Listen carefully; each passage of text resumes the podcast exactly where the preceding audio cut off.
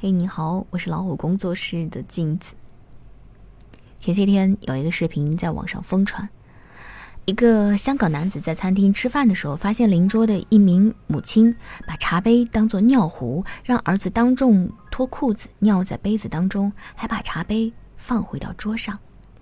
男子看到之后感到不适，厉声制止，随即提醒店员茶杯里面有排泄物。没想到男子的行为引发了这个母亲的不满。他非但不愿意承认错误，反而凶狠地回击道：“说关你屁事！”双方因此而发生争执。这名母亲更是拿出手机，扬言要报警。最后，还是一旁的丈夫带着她前往别处用餐，这场风波才得以平息。大概这位母亲认为，孩子憋不住能怎么办呢？杯子洗干净还不是一样用吗？多大点事儿啊！可是令人费解的是。餐厅里面有洗手间，而且孩子看着也不小了，完全可以独自前往厕所解决。为什么非得在大庭广众之下尿在茶杯里，影响别人用餐呢？无独有偶，早在2015年，江苏常州的一位家长带孩子去餐厅吃饭，女子向前台要了一个空碗给孩子接尿，随后把碗藏到了桌子底下。服务员收拾的时候发现颜色不对，一闻才知道是尿。餐厅的负责人气得够呛，说：“我的店开了七八年，从来没有碰到过这种事情。”如此素质低下的家长，被他们培养出来的孩子究竟会变成什么样，实在令人难以想象。鲁迅先生在《我们现在怎样做父母》一文当中写道：“父母对于子女，应该健全的产生，尽力的教育，完全的解放。”中国相传的惩罚谬误很多，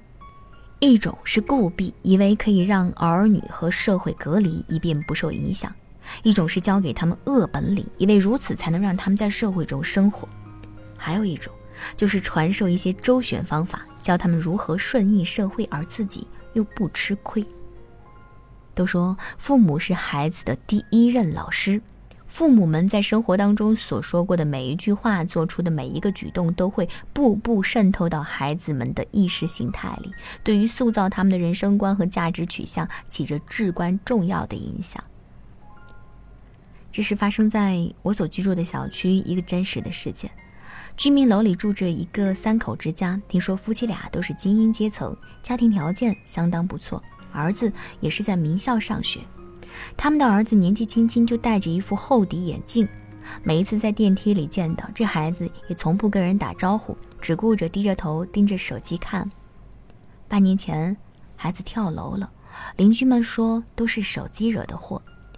据说还在孩子两三岁的时候，父母就经常当着他的面玩手机游戏、聊微信，遇上儿子在一边哭闹，父母会随手把 iPad 丢给他。渐渐的，夫妻俩发现，每当儿子抱着手机或者是平板打游戏的时候，就变得特别安静，也不吵闹，让他们觉得特别省心。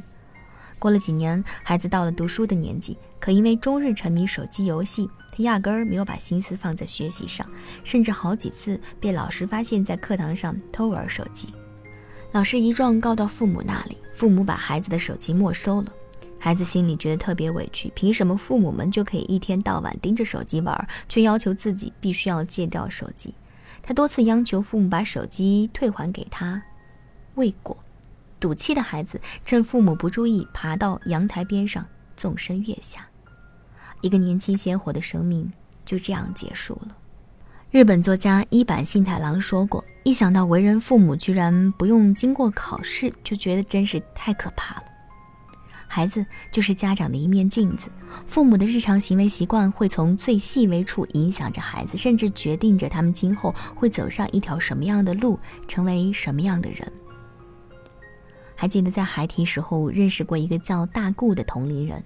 大顾的父亲脾气非常差，平日里要是在单位遇上不顺心的事儿，回家后就把气往大顾和他母亲身上撒，抓着他们又打又骂。如果大顾当着父亲的面大声哭闹，反而会被他揍得更狠。在这样的家庭环境之下成长的大顾，性情也变得偏激易怒，心里稍微有不快就要大骂几句，迁怒于人。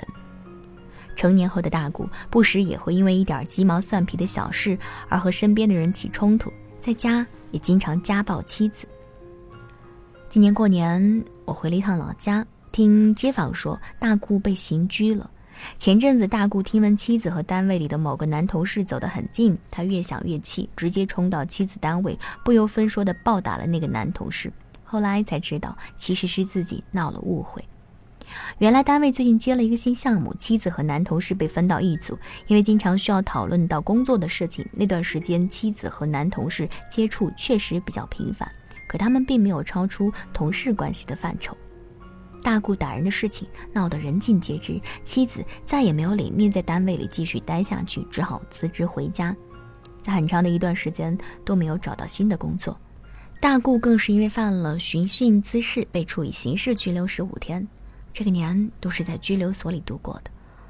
童年时的耳濡目染，对一个人是非观念的形成起着非常关键的作用。大顾身上所存在的问题，归根结底其实都来源于他的父亲。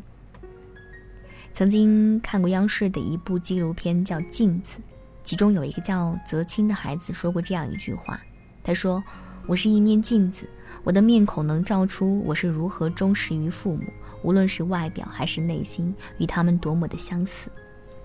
一个家长最大的不幸在于他丧失了自我反省和自我纠错的能力。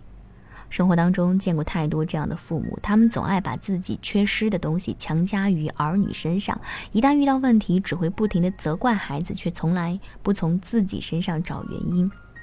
一个连自己都管教不好的人，有什么资格去养育和栽培后代呢？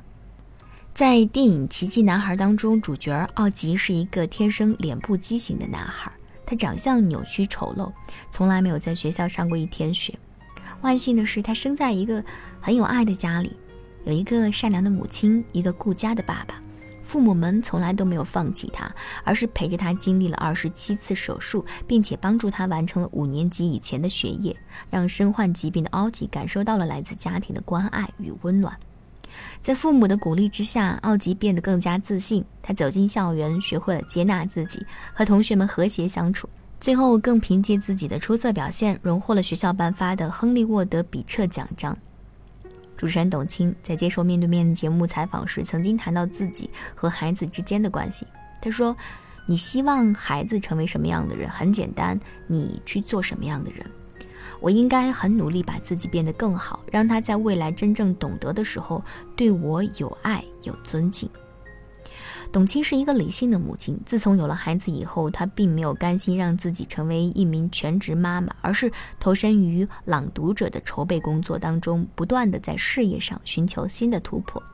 她希望通过言传身教，让孩子得到成长。这个时代的家长们对自家的孩子总是寄予厚望。他们舍得给孩子买最贵的生活用品，请最有经验的家教，上资历最好的学校，不惜重金也要给孩子提供最优质的教育条件，却唯独忽视了自身对孩子的影响。但凡有觉悟的父母都清楚，言传身教，以身作则，才是世界上最有效的教育方式。一个合格的父母，除了为子女提供外在的物质条件以外，他们更乐意把自己身上良好的品质传承给他们。因为那才是父母给予子女们最好的财富。想要改变孩子，当务之急就从改变自己开始。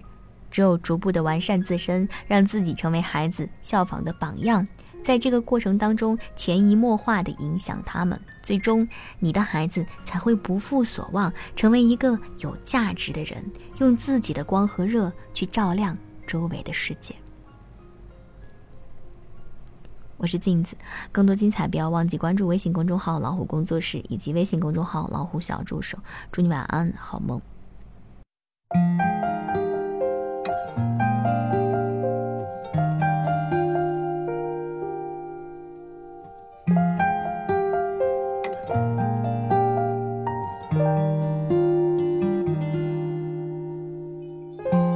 当第一朵花盛开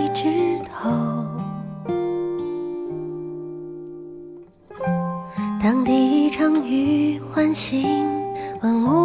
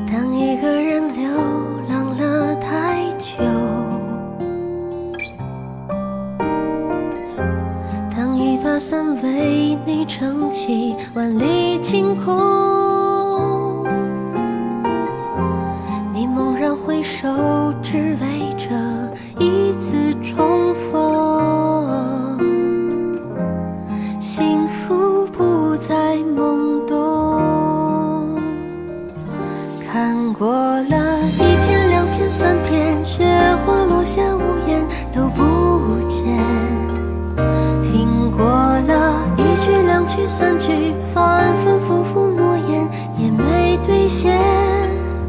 我还在一天一天守候，梦中伸出双手，迎着那暖暖春风，吹散了忧愁，吹来了久违。